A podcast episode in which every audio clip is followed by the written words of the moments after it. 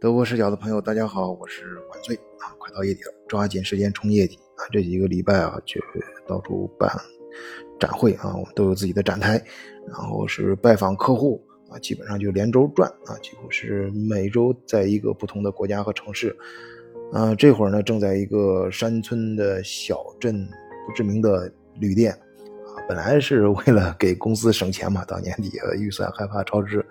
啊，在网上搜了一个最便宜的地方啊，但是来了之后呢，却意外的发现这里是如此的漂亮啊，古香古色啊，而且非常的干净，人气也还不错啊，人气挺旺，但又不拥挤啊，正好那样啊。对比刚才路上经过的一个个荒凉的山头啊，真的是，呃，感觉是无意中进入了一个世外桃源。哎，真是有一种穿越的感觉啊！等会儿那个评论区跟大家分享一些照片。哎，不过话说回来，到这把年纪，咱也不能不懂事相比国内的很多朋友，以及咱们的听友，在咱们十几个大群里面看到了很多东西啊。那我感觉自己现在虽然挺累的，但是非常知足啊，已经是很幸福了。哎，这怎么说呢？嗯，真的是很不容易。那在咱们都视角的群里面，各个地方的朋友都有嘛。呃，经常分享一些东西，都很真实。嗯，我这几天虽然连续出差，但是也在手机里面不停的看，呃，时不时的看吧。也知道国内最近啊，尤其是这几天发生了很多事情，确实非常的糟心。啊，这个东西呢，在节目里面也没法说。说了也会被下架，反正懂的人都懂啊，咱们听友都理解。但是，嗯，还是想聊一聊啊。但是咱们可以聊一聊另外一件事世界杯啊。比如说日本队为什么这次能够踢赢德国队啊？呃，这个好像看上去是一个奇迹的事情，呃，但是我认为啊，它是一个偶然事件，而且是一个大概率的偶然事件。什么意思呢？就是说它迟早会发生。这里面是有一些必然的道理，啊，嗯，就是，呃，而且呢，我想聊这些事情的时候，跟我刚才感慨啊，就国内最近发生很多一些很让人糟心的事情，他们之间其实还是有一些联系的啊，有些有些东西，嗯，我们就随便聊一聊吧，反正咱们节目就这风格嘛，聊到哪算哪。七七八八、零零碎碎的，哎，其实大家也都明白了。这其实也是坚持咱们德国视角的一个一贯的风格啊，这不跑题就不叫聊天。呃，咱把这个话题扯得更远一点。我刚刚说啊，在呃路上呃进这个小镇的时候，哎，真的是不知名啊，真的我就是为了给公司省钱，没啥原因就选择荒郊荒郊野岭的啊，呃，它便宜嘛，呃，比较偏一点。啊，一脚油门就到了，也没啥。呃，但是进来之后呢，哎，却发现是世外桃源啊！开车进入小镇的时候，看到这个路上很多指示牌。其实不仅是今天啊，呃，出差过程很多时候，呃，就像咱们很多听友在欧洲自驾游的感觉一样啊，你就开着车，哎，看见路边一个什么指示牌，哎，然后突然进去了，也叫不上什么名，但是突然有时候会给你一些什么惊喜啊。就就有感觉，有时候像美剧一样，像时空穿越啊，在在这个短时间内到呃不同的地方啊，每个地方给你一个完全不同的感觉。这种路边的指示塔指示牌呢，呃，就让我突然想到最近呃非常火的一部美剧啊，有地方看也基本上快达到神剧的地步啊，叫《边缘世界》，就是洛兰兄弟啊，他们家族那那那哥俩。呃，就是呃，另外一个洛洛洛诺兰啊，他拍的，呃，就是拍呃西部世界那个，就是呃怎么说呢？就是我当然现在我是没有时间呃详细的看看剧了，刷剧了，只能浮光掠影的，连拖带拽的那种看法啊，就像某某哥什么呃呃可讲电影啊，呃几分钟让你了解一部几百万字的。呃巨著啊，真的只只能开启这种模模模式去看啊，但是我又拖着加快进嘛，但是呃还是非常喜欢啊，确实里面有一些镜头啊，尤其是呃你像《边缘世界》里面开头那个镜头，哎，路边那个指示牌是 West 啊，他那个小镇的名字叫 West 啊，呃，突然进去之后，好像进入了一个啊全新的世界。其实我觉得啊，就刚才提到诺兰，这也是诺兰呃兄弟他他们的拍西部世界的原班人马。西部世界不是突然进到一个虚拟的游戏世界嘛，在那个游戏世界里面，每个人都可以。为所欲为，彻底释放自己人性的啊不可名状的呃，在现实世界中无法实现的啊一些原始欲望和冲动啊，这其实不是也是游戏的魅力所在嘛？哎，所以我觉得这个边缘世界呢，它它其实延续了这种风格啊，就是在虚拟世界和现实世界中间穿梭。啊，就像开车，哎，进入不知不觉的进入一个小镇，看到路边一个指示牌，但是就在这不知不觉当中，哎，进入了另外一个世界，然后又在不知不觉中给你带来不断的惊喜和刷新你的世界观，刷新你的，呃，这个震撼你的心灵。啊，同样的洛兰的原班人马，所以他开，呃，他开篇都很相似啊，呃，跟开西，跟他们拍摄西部世界的时候一样，都是，呃，开，呃，那是坐着火车吧，缓缓进入一个。呃，新的世界，一个一个不知名的小小镇，啊，这个呃边缘世界呢是缓缓进入啊，这个叫现实中的一个小镇叫 West。其实我觉得他他他在那个，好多人说他他呃西西部世界到后面有点烂尾，但实际上我觉得洛兰他其实他可以更大胆一些，因为呃如果你咱们听友如果有看过边缘世界的，的你你不知道有没有这种感觉啊？其实边缘世界它是一个。原来是西部世界的一个升级版，啊，为什么这样说呢？因为西部他们两个的呃模式都是这种现实世界和虚拟世界来回穿梭的，呃，而且还来回影响的啊。你像西部世界啊，大家都是到本来是到一个虚拟的啊 AI 呃打造的一个游戏世界当中啊。可以非常爽的去去去去干很多事情，杀人放火啊，什么都可以，呃，到最后都可以，而且就是付费嘛就行了。然后结果这个虚拟世界中的这些道具呢，AI 呢后来不干了，起义中啊起义了，又冲回到现实世界当中啊，又反杀现实世界啊。那在边缘世界呢，它是呃在二零九九年啊，看上去好像是一个虚拟的。一个未来世界一样，哎，这直接从一个虚拟世界到现实中啊，他那时候游戏里面现实中其实也是二零三几年嘛，好像也是我们现在时间点未来的一个时时间一个世界的样子啊，到到一个就是从好像是从一个游戏一个虚拟世界中直接到现实世界中来改变现实世界啊，现实世界成为呃未来的世界的一个试验品啊，表面上看上去好像是从虚拟呃。到现实啊，跟跟跟那个西部世界是相反的一种讲述复讲故事方式啊。西西部世界是从现实到虚拟啊，这个谈，但是他们都会相互影响。但实际上，我觉得是一个升级版，因为边缘世界里面的二零九九年是人类未来的一个世界，他想象的样子，在未来世界中呢，他回到呃现呃二零三几年，呃。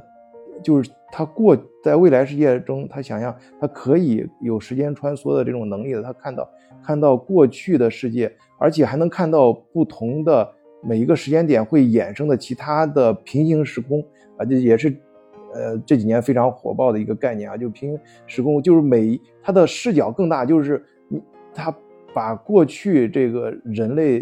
呃在不同时间线上发生的这个世世界呢，整个世界。啊，整个时间线当成一个实验室啊，就是你的实验室不是你现实中看到啊，你一个在模拟的一个封闭的小空间啊，对对，都是一个封闭的空间啊。但是呢，你这个空间呢，可能是一个一个屋子、一个实验室，或者一栋楼啊，或者一个小城市，把它当成一个实验，甚至你把一个国家当成一个实验品。但实际上，它，但这个边缘世界呢，它就更大胆，它是把。整个一个一个时间线，就是一个一个就我们说不同的平行宇宙的话，它其中一个最靠前的一个宇宙，它或者其中一个最强健的一个宇宙，它把其他的时间线上的整个宇宙啊，整个世界作为一个试验啊，来解呃，在其中找到呃，通过不同的实验有失败的有成功的嘛，从成功的一些案例里面找到一些方法来解决他们自己所在的这个时间线的呃宇宙中遇到的问题。哎，我们举个例子啊，比如说呃，像现在我们所在的这个世界啊，假如存在平行时空的话，我们所在这个时空里面啊，国足非常烂啊，大家看得非常生气啊，踢的呃都都不怎么地啊。但是呢，在在平行时空里面啊，足足球很牛啊，那踢的世界冠军啊，每年连连世界杯啊，各种，呃，都是踢得非非常棒啊。有可能咱们这个时间线里面，咱们所在这个世界是不是另外一个是平行世界的副本呢？也就是说，他们那个平行世界比我们更先进，我们他在我们这儿做了一个试试验啊，就是怎么在这种机制下运行我们的国足啊，结果就呃。试验失败啊，搞得很烂，所以他们吸取了这个教训，在他们所在的另外一个平行世界里面，把这个足球，啊，中国足球呢，吸取了在各个平行世界里面得到的失败的案例，然后就找到一个正确的方法，把中国中终终于搞好了。所以你想象一下，呃，它就像一个实验室一样啊，它是一个首先封闭起来，那我们所在的这个我们现在所在的这个时空呢，是一个封闭的，呃，一个时间线，这。整个咱们所在世界就是可能就是一个实验，或者我们这个世界发，我们这个世界发展到一定程度之后，有了这种技术之后，我们去把其他时间线的平行宇宙作为我们作为一个时呃时间线，它都是相互首先要封闭啊，就像我这个刚才提到各种呃呃旅游的过程中遇到的一个一个封闭的小镇，像这种山村里面啊，感觉与世隔绝才会出现呃世外桃源的这种可能。所以我说，呃，洛兰兄弟他们的原班人马拍的从西部世界到边缘世界是一个，呃，故事的升级版。但是大家有没有想过，为什么，呃，中国很多一些影视作品呀，啊，前年其实也出现了一个上升的势头，讲的故事、讲故事的方式越来越精彩，越来越好，啊，拍连续剧也越来越好。但是到一定程度之后就停下来了，啊，没有继续的。升级呢？啊，我记得原来在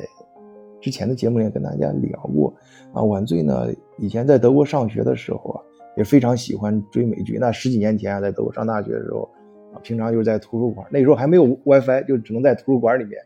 找资源下载啊，或者是同学之间相互考 copy 啊。还记得那时候最兴奋啊、最放松啊、最 happy 的时刻，就是周末啊，那个捧着一碗。就是那种嗯九毛九啊，就不到一欧元的一大碗一升的冰激凌，一大那是一大盒，然后再加上一盒鸡翅啊，烤的鸡翅，然后是呃一边呃吃着冰激凌，然后啃着鸡翅，一边呃看美剧啊。那几年美剧十几年前啊，那时候美剧拍的真好，因为之前就没有看过连续剧是那样子去拍连续剧，那样去讲故事的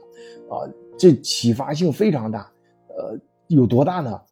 那几年，就大家回想一下，那几年中国连续剧也突然好看了，因为中国那个真的是，呃，这个是，咱不能用山寨这个词就是学习能力很强啊，就从电视剧各种综艺节目，就是学国外的这种，有的当然有些综艺模特交版权是直接人家买过来的，但是这种讲故事的方式真的是学得很厉害，这点我是深有体会的。为什么？因为其实我在十年前中国在德国上大学嘛，那时候有很多空余时间。哎，也那那那几年就是非常，呃，那个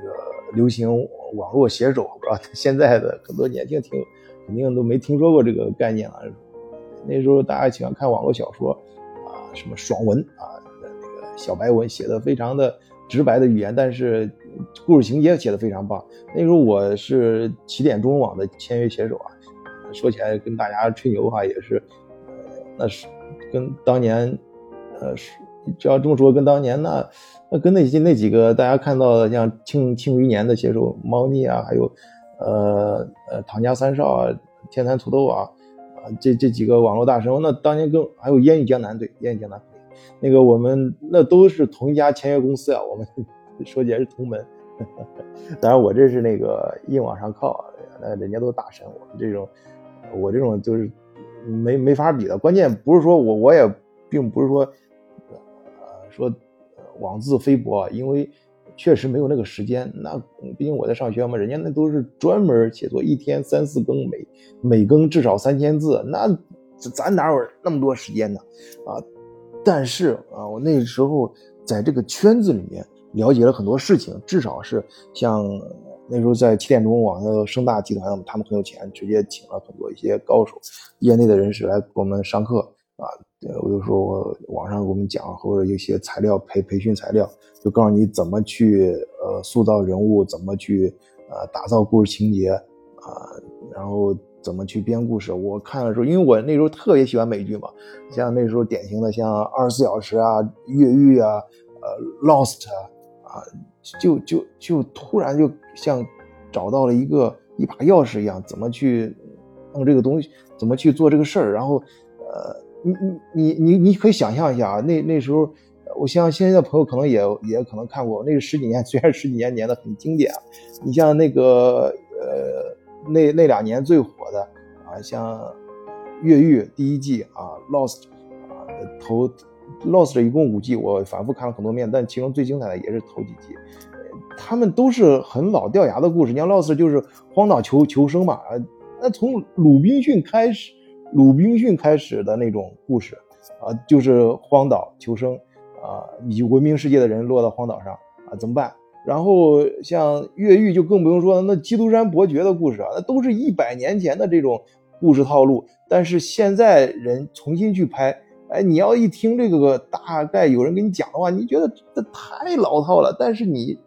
但凡你看上看上一眼啊，你看上几分钟，哎，你就放不下了，你马上就。会去打听第二集在哪儿看，然后接着，呃，你就会很容易中毒，就很很容易，呃，被深深的吸引，啊，就欲罢不能啊，就会这就叫追剧嘛，所以追追这个词就这意思。那我有些剧反复的追，加上自己也写网络小说，有时候就自己琢磨到底是咋回事，再加上看到内部的一些，呃，就是编辑给我们发的一些内部的材料，哎，我就发现中国人真的是很厉害，就把这个研究透了。你讲我们这种。野生的啊，这种 写写手都这么卷，这么卖力的话，那那些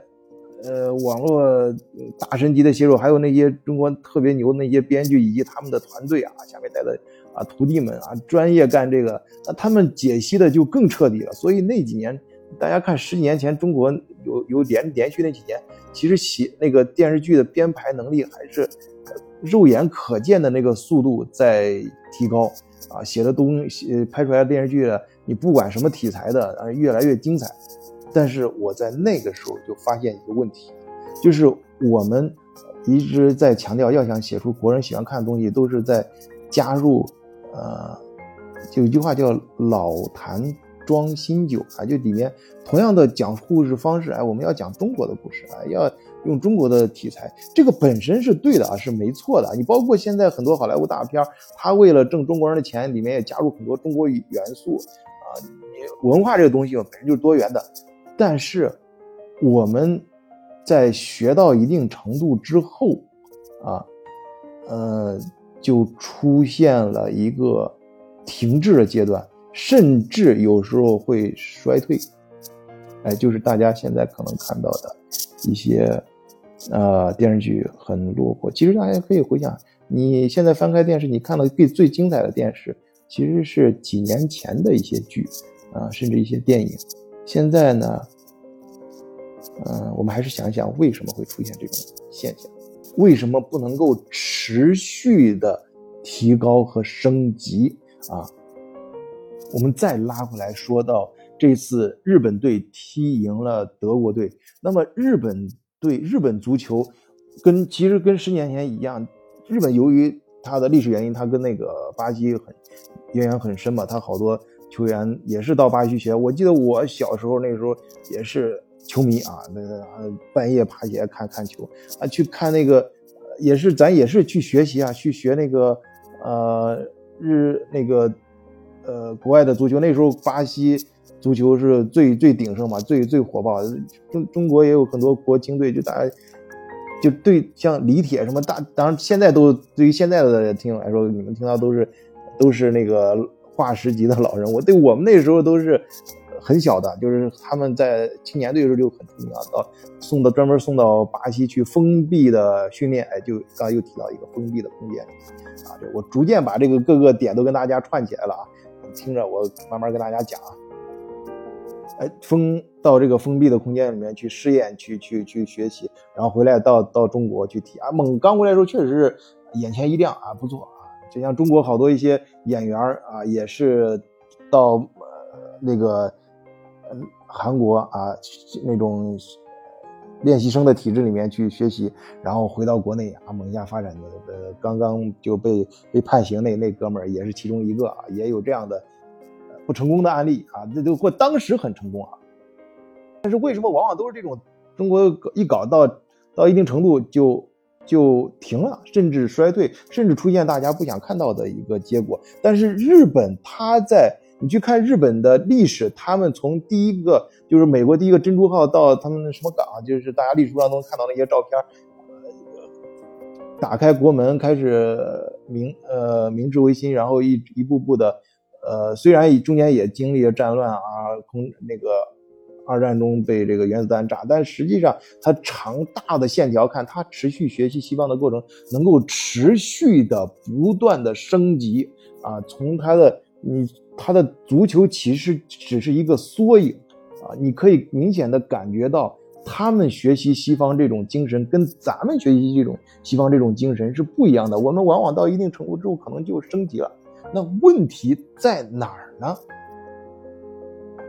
呃，其实，嗯，我就说到这儿就有点激动了啊。我们中国人真的是很厉害，尤其出国之后，我相信咱们听友在国外生活的人。我始终认为啊，这是我自己可能比较偏执了。我觉得，在世界各个民族里面，最能干、学习内容最强、脑子最好用、最能吃苦、最能够，呃，适应各种环境的，就是中国人，没有之一，就是咱中国人。呃，我前面跟大家好像也讲过一个真实事，我自己经历了，就有一个中东的哥们儿，他在这边开大卖场，就是卖卖各种东西，所以有时候也是。就办灰色的，所以他找到一个名牌的东西。他说这个款式非常好，有个 T 恤，他让中国，呃，那个给他生产，这送送到中国那个工厂加工厂，给他一模一样的。你比如说一模一样，这个这个款式非常好，你给我做十万件啊，那行。然后就是他让国内就先做了一万件给他发过来，那哥们一看笑死了，我我说怎么了？我说做的我说做的不好，那不是做的太好了。就是真的是一模一样，这个一模一样是加引号的，一模一样到什么地步？就是他送样品过回到中国的时候，是里面不小心呃蹭了一个洞，在那个 T 恤，他还给我比划，我记得很清楚，在右右下角啊，那个很容易蹭到的地方，蹭到一个蹭到一个小洞啊，那个那个国他他送到国内之后，国内给他仿造过来的时候，真的是一比一，连那个蹭出来的小洞以及蹭的那个划痕都给你。模仿的一模一样，那一万件一模一样给你送过来。那我自己有一次坐坐飞机从国内过来的时候，看到旁边一个就跟我邻邻邻邻坐一块的一个一个呃姐姐啊，人家那个装备带着一个大那个。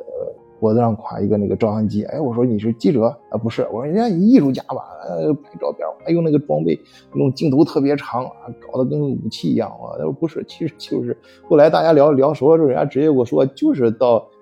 巴黎啊、米兰啊去的高级时尚店看最新的品牌去拍照，能够拍到最清晰的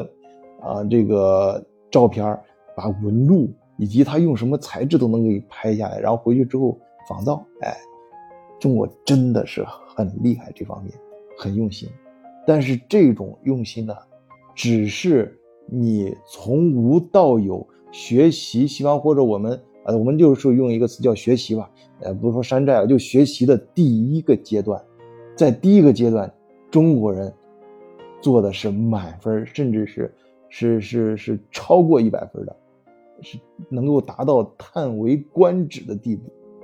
但是。哎，这但是后面的话就先省略吧，不然这节目肯定被下又被下架了。我们往往强调的是，呃，这个什么东学为体，西学为用啊，什么这种概念。但是到到这个这种思维呢是没错的，比如我跟我每个周都我几乎是呃原来是每个月，后来每周，现在我就是有时间我都直接就是跟国内的研发有时候会联系，尤其是到客户那边跟客户谈到什么一些产品的时候，有市场反馈的一些信息的时候，直接我就把它忘啊，直接跟客户就首先去去，因为我发现仅仅仅的做到我们跟国际的一些大品牌啊，尤其是美国的一些。很有创意的一些东西，一比一的去学习是不够的，还有中间的一些点，就是它怎么产生的这些点啊，就是熟悉晚醉知道，我们我晚醉以前是学数，呃，在大学学的是数学和理论物理啊，里面有个很重要的概念叫马可夫链啊，包括微积分的概念也是它它的基本原理，它这种这种连续的概念非常的重要，这种连续的点，就是任何一个点，你必须知道这个点所。在的，它的，呃，就这个点的斜率啊，这个这个点它所在的它的速度和它的加速度，也就是，呃，它是一个在一个连续的空间里面，就是，当然也有些点，也有空间是不连续的，那这它就是，或者是我们说的更专业，有些是收敛的，一些是是是离离离离散的，啊，这些都是有意义的，有在我们会在一个。呃，不连续的空间里面，在一个隔壁的空间里，把它作为一个试验，拿到它的样品，在连续的空，但要但要在用连续的思维去解决问题。也就是说，我们不仅要 copy 某一个断点的东西，还要把它学会放在一个连续的里面空间里面，让它发挥作用，把整个空间的问题才能解决啊，才能够不断的升级。每就是。日本的足球能够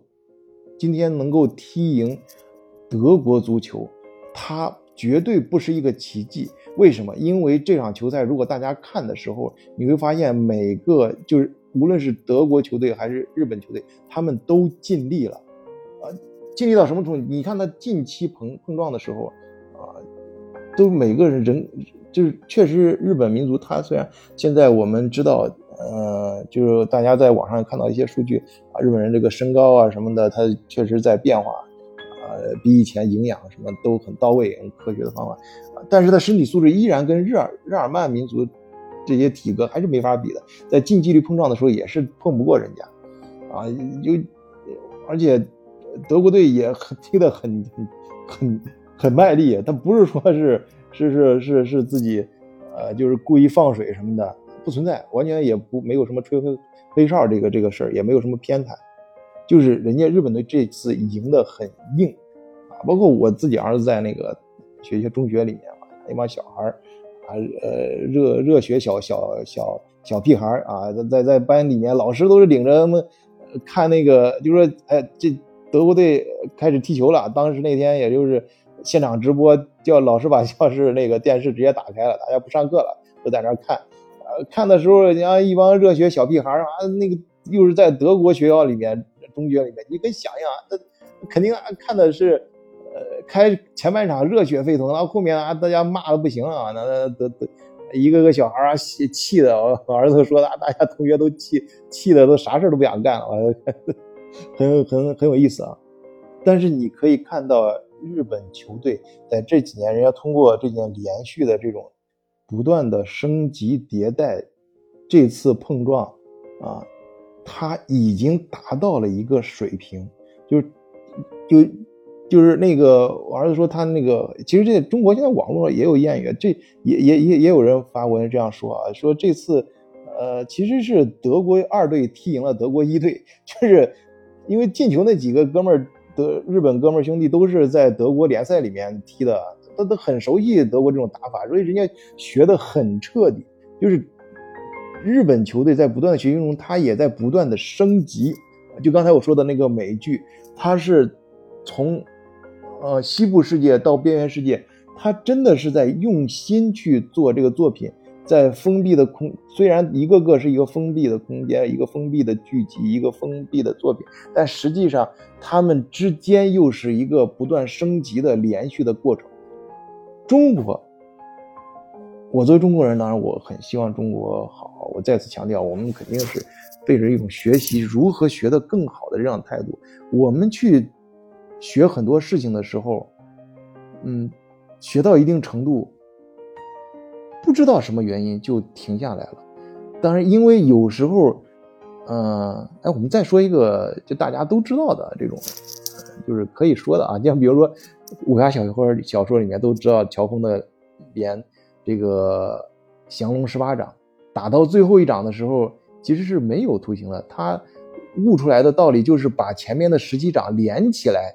就生就形成了第十八掌，那个威力才是最大的，才能打出那种真正的呃。降龙十八掌，惊惊天地、泣鬼神的那种效果。但是你最后要是想把你之前积累的每个断点、每个在实验面呃那个样本里面积累的经验连起来，继续升级的话，啊，这种真正的脱胎换骨升级的话，是需要很多因素的，是需要一个整体的。我觉得。反复强调咱们德国视角，其实想学习德国这种精神，还不不仅我们看到的什么工匠精神呐、专注啊什么这些，其实都是很表面的、很表层的东西啊。当然这也很重要啊，但是更深层次的是人家这种系统思维的能力，日本就学得很到位，中国我们只是在强调啊，嗯，就是学一些东西而。有些东西，嗯，我相信，其实我真的一直很相信，包括我自己亲身感受，很多中国人很聪明，他也很多中国人有明白人，包括国内都能在国内很多人其实心里也明白也看到，但是没有办法，有些他需要一些过程吧，啊，或者我们嗯再把这个问题再稍微说的没那么严肃一点啊，其实就是我们搞研发什么。大家研发产品啊，升级啊，它真的是需要呃一代代工程师积累的啊，所以我相信，呃，我们通过一定的时间是可以呃实现的啊，大家会呃越来越强，越来越好。但是你要真正实现升级的话，是需要整个系统，包括你内部系统，还有环境、外部系统啊，这个科技本身的系统，还有非科技的外在的一些因素的。整体的一个效果，最后才能达到那个真正的升级版本啊！也就是说，把不要总是期待什么奇迹的发生，什么大力出奇迹啊！你大力出不了奇迹，可能会出一个吴亦凡，啊你你你出出要出要要要真正的用心去做这个事情，最后才能够把像日本队踢败德国队一样，把这个。事情可能会，它不是奇迹，它是一个偶然事件，可能是一个偶然事件，但是又一个又是一个必然迟早会发生的偶然事件，它是一个大概率事件，因为你背后已经真正把这个功夫下到位了啊，真正学到了内，不仅是外在的形式，还有更多的更重要的内涵和一些呃内部的真正的质变。嗯，好吧，嗯，最多的也没法再再再再说了，再说的话肯定节目上不了架了。还是希望听友们可以加入德国视角的听友群啊，在群里面咱们可以讨论更多的东西啊。入群的方法呢也非常简单啊，就是加三仙兄弟的微信，他会拉你入群啊。而且已经在群里面了，如果你想换群呢，也可以找三仙去去去换啊，去换不同的你喜欢的一些呃群体，因为咱们每个咱们十几个群，每个群都有自己的风格。啊，每个群里里面的群友呢，也是在世界各地各个行业，啊，大家多多交流吧。好，今天就聊到这儿啊。入群方法呢，包括三星的微信呢，我都会写在每期节目的简介里面。好，今天就聊到这儿，谢谢大家收听，再见。